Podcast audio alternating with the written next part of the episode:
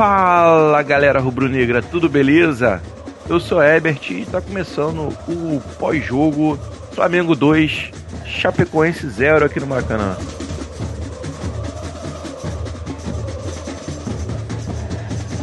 E para comentar esse jogo comigo, meu amigo de sempre, Bruno César. Fala, Bruno César, tudo beleza? Tudo beleza, fala aí galerinha, tranquilinho? Isso aí também comigo, Maico Cardoso. Fala, Maico. Saudações rubro-negras, estamos juntos e misturados.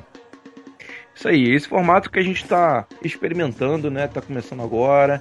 É um pós-jogo diferente. A gente vai tentar comentar sobre o, o, jogo em 15, 20 minutos.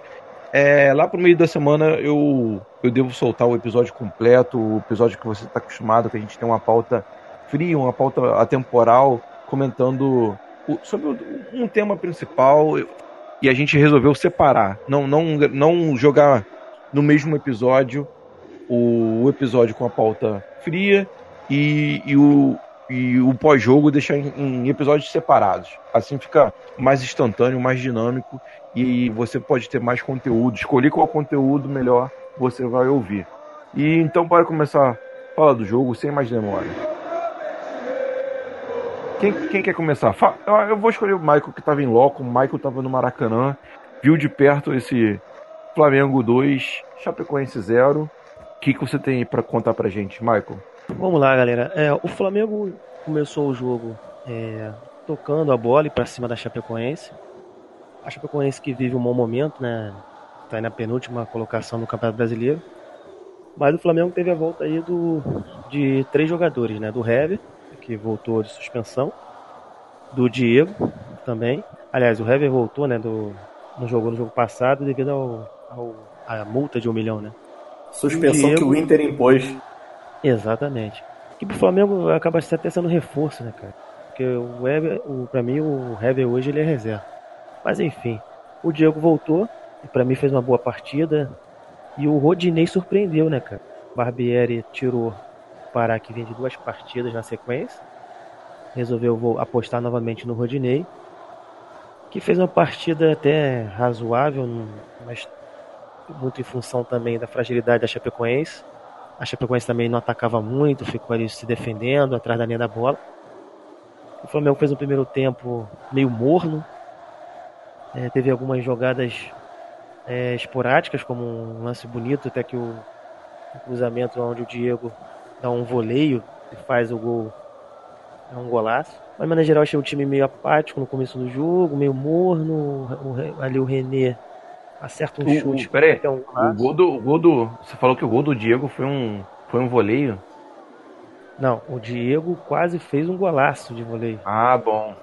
Ah, quase fez. Entendi. Quase fez um golaço. O, o, um golaço, na verdade, foi do René, né, cara? Que ele, ele a bola cai pro lado esquerdo, só que ele dá o, ajeita o corpo, chuta com direita, faz um, faz até faz um golaço, até surpreendendo, porque eu tinha acabado de criticar ele um minuto antes.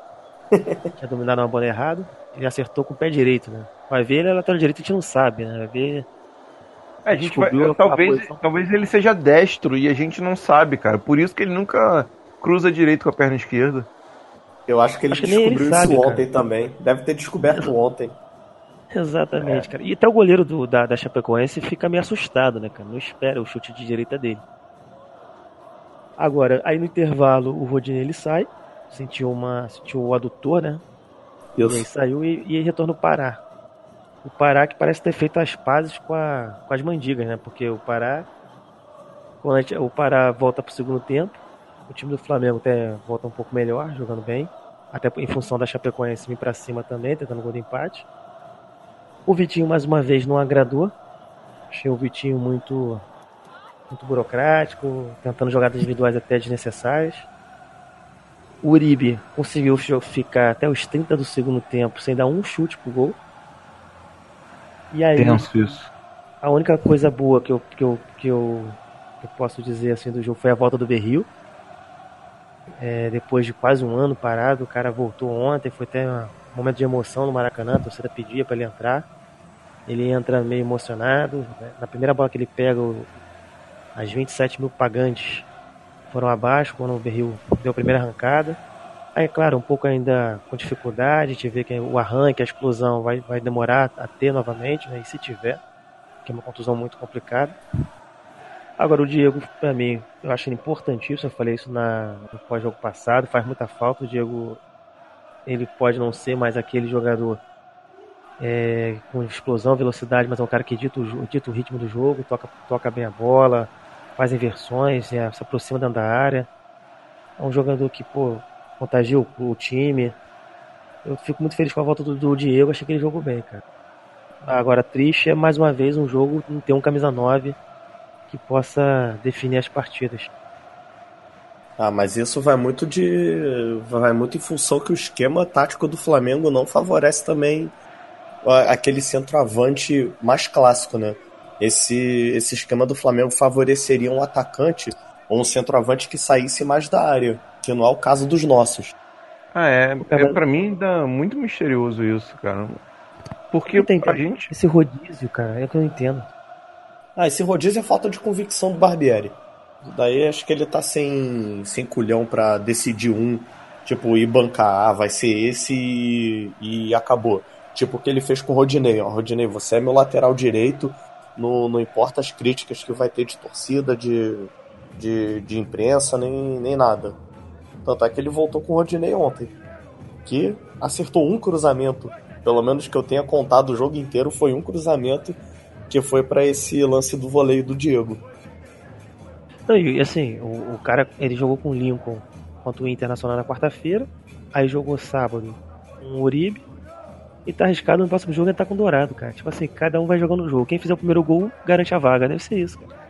É total falta de convicção dele. Ele, essas desculpinhas dele que ele vai estar tá vendo adversário, vai estar tá escolhendo pelo adversário. Bom, isso pra mim não cola não. Na moral, isso daí Agora uma mim... coisa no jogo.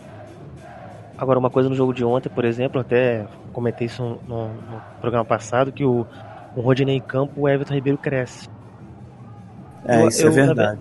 É, até no primeiro tempo até achei o, o Everton Ribeiro também, mesmo com o Rodinei, meio meio parado, assim, meio. Não que tecnicamente eu acho o Everton Ribeiro sensacional, mas eu acho que talvez, não sei se o Everton Ribeiro também, como um jogador que não tá ficando fora do time, tá jogando quarta domingo, quarto domingo, eu não sei se tá começando a bater o cansaço. Assim, isso me preocupa. É, já tá, já tá na hora dele, dele ter um descanso, mas não pro próximo jogo, até porque a gente vai pegar o Vasco lá em Brasília. E só, assim, eu não tenho muita, muita coisa que falar sobre o jogo, porque você já falou praticamente tudo que eu penso também, tudo que eu tinha visto. Agora, a gente também deve ressaltar que ontem tivemos a grata surpresa do Ilharão ter jogado muito bem pelo que ele vinha apresentando. É verdade, o Ilharão. O Ilharão é, ontem. Pra quem tava jogando tão surpresa. mal, quem tava jogando tão mal, não era difícil jogar um pouco melhor, né? Mas ele mas jogou bem, né? Ontem, ontem ele mostrou um pouco do Ilharão de 2016, que, que conseguia ajudar na defesa, que, que se é, apresentava ao ataque, dando opções. Então ontem o Ilharão realmente foi aquele jogador que, tipo, porra, esse Ilharão aí pode nos ajudar. Não o Ilharão que veio de 2017 até, até um pouquinho antes desse ano até um pouquinho antes do, do jogo passado, desse da Chapecoense. É. Bem lembrado, o Ilharão realmente ontem realmente mostrou muita disposição, deu carrinho, deu esporro, apareceu no ataque com duas, três jogadas de infiltração. Realmente o Ilharão ontem mostrou, até se comentava na arquibancada, era justamente isso. Quando o Ilharão dava um carrinho, brigava pela bola, todo mundo aplaudindo e falando até que enfim tá voltando a, a jogar bola e demonstrar estar motivado, né? Sim. Acordou. Eu, sim, é, ele tirou aquele travesseirinho dele. Eu só queria deixar uma pergunta para vocês.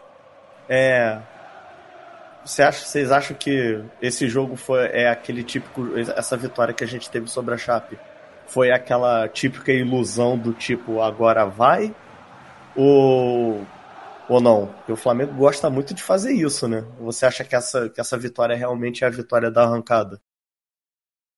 Cara, eu acho que não, sabe por quê? O, a Chapecoense, cara, ela hoje, ela joga um futebol pior do que o, o do Ceará.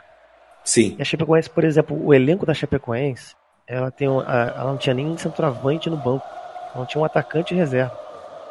A Chapecoense ontem ela jogou para não perder de goleada, cara. Ela veio pro Maracanã sabendo que ia perder mas queria perder de pouco.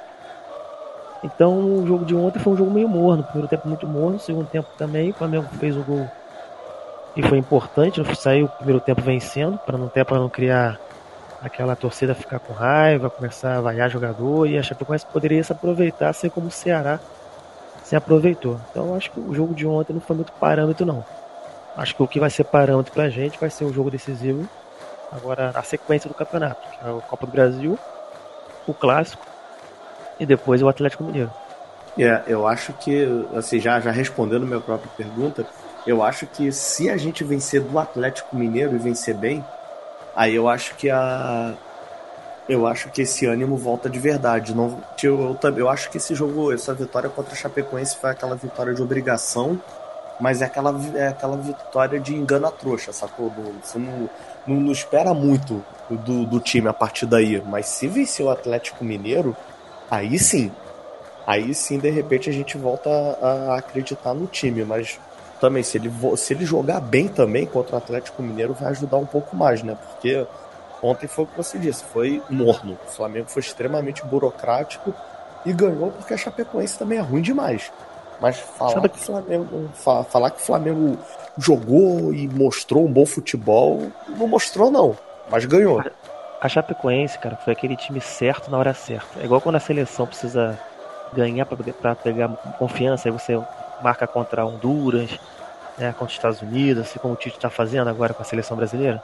Sim. Foi a Chapecoense, foi não deu sorte de pegar a Chapecoense nesse sábado. Não, eu, graças a Deus. Eu já acho que é. Eu já sou facilmente iludido, cara. Sou... Você falou que é uma vitória de, de engana trouxa, eu sou facilmente o trouxa porque é enganado, cara. Eu já fico otimista fácil agora ganhou, agora vai, agora vai engrenar. Eu, e, e eu acho que vai pegar confiança. Quarta-feira agora é contra o Cruzeiro, né, cara? Corinthians. É, Copa Corinthians. Brasil. Fui te corrigir, falei merda. Contra o Corinthians. Se ganhar do Corinthians, cara, o Corinthians tá uma draga. O Corinthians perdeu hoje pro Palmeiras. Tá mas é jogo de mata-mata, né, cara? É, mas aí eu acho Outra. que eles vão entrar. Eles vão entrar pressionados e a gente vai entrar mais confiante. Acho que se ganhar então quarta-feira, nem que seja um a zerinho, já dá uma moral, já dá uma confiança maior ainda para o resto da, da, temporada. Eu tô muito confiante que a gente vai chegar à final da, da Copa do Brasil. Eu já falei que eu quero pegar o Cruzeiro na final da Copa do Brasil porque eu quero vingança. Cara, eu também penso nisso também, cara, mas também seria bem interessante ganhar o Palmeiras no Maracanã, cara. Ah, a marra do Felipão, dos paulistas, Flamengo porra dando um chocolate neles. Seria Não, muito show. Marra, pela marra da imprensa paulista ia ser lindo. Ia ser maravilhoso isso, isso acontecendo. Na verdade, eu quero ser campeão, cara. É, é verdade. Não, não, importa quem seja, como vai ser, que se dane. Só, só quer levantar o tetra da, da Copa do Brasil e o hepta brasileiro, tá bom. É. E eu, eu, vou, eu vou cravar. E eu vou gravar aqui para vocês, cara. Eu já, não sei se eu já falei antes. Para mim, nem Inter, nem São Paulo vai ser campeão do brasileiro. Do Brasileirão, né? Pra mim vai ser Flamengo, Grêmio ou Palmeiras. Eu não coloco nem. Eu acho que, vão ser, que vai ser um dos três. Claro que, pô, pensamento positivo e confiança do Flamengo, mas Inter e São Paulo, para mim, não vão ganhar, não, não vão chegar nem entre os três. Eu acho que o Grêmio não chega nessa, não. Eu acho que Palmeiras, Palmeiras. Óbvio, é aquela parada, vocês já, vocês já sabem que eu sou pessimista, mas na hora H eu acabo torcendo, não tem como. Mas aí eu ficaria entre Flamengo e Palmeiras. Vocês lembram, vocês se lembraram de 2009? Você lembra quem chegou, os três que chegaram para ser campeão? Era Inter, Palmeiras, Palmeiras e Flamengo. São Paulo. São Paulo. São Paulo. E Flamengo. É verdade. E, então, o, e, o Galo, e o Galo também tava, o Galo tava na briga. Pô. Mas na reta final foram esses quatro. Ah, esse sim, ano sim. Ser, esse ano vai ser repetir, cara. E outra coisa, Flamengo e Grêmio, Maracanã, pode ser o jogo do título. Pior que é, né, cara? Já pensou? E o Inter de novo brigando com a gente, a gente, a gente na disputa com o Inter e pega o Grêmio no último jogo. O Renato Gaúcho puto com, com o Inter hoje, tu viu? A porrada comeu lá na, o vestiário falou que o Inter não ganhou nada e nem vai ganhar. tô achando que 2009, olha aí. Pode, nove anos, nove anos depois, vira 2018, mesmo cenário. O último jogo também é em casa com o Atlético Paranaense, no Maracanã. Sei não, cara. Acho que, eu, acho que o Campeonato Brasileiro ainda. A gente vai ter muitas alegrias ainda, cara. É, a gente ficou puto por causa daqueles empates e derrotas, mas, cara, são só cinco pontos de diferença, dá para tirar. Então, então beleza, vamos encerrar esse episódio de hoje. Galera, é, você que escutou até aqui, muito, muito obrigado. Mas não deixa de conferir o nosso, nosso episódio completo, que deve sair quinta-feira, se, se eu não me engano. O tema, o tema a gente vai fazer um, um tribunal aqui. Quais jogadores que vacilaram com o Flamengo e, e talvez mereçam um perdão ou não mereçam um perdão. A gente vai debater um pouquinho aí. Vai pensando aí quais jogadores você você perdoa e gostaria de ver no Flamengo de volta. Sei lá, você gostaria de ver o Namora de volta? Gostaria de ver o Thiago Vai pensando aí, galera. Muito obrigado. Valeu e é nóis. Falou.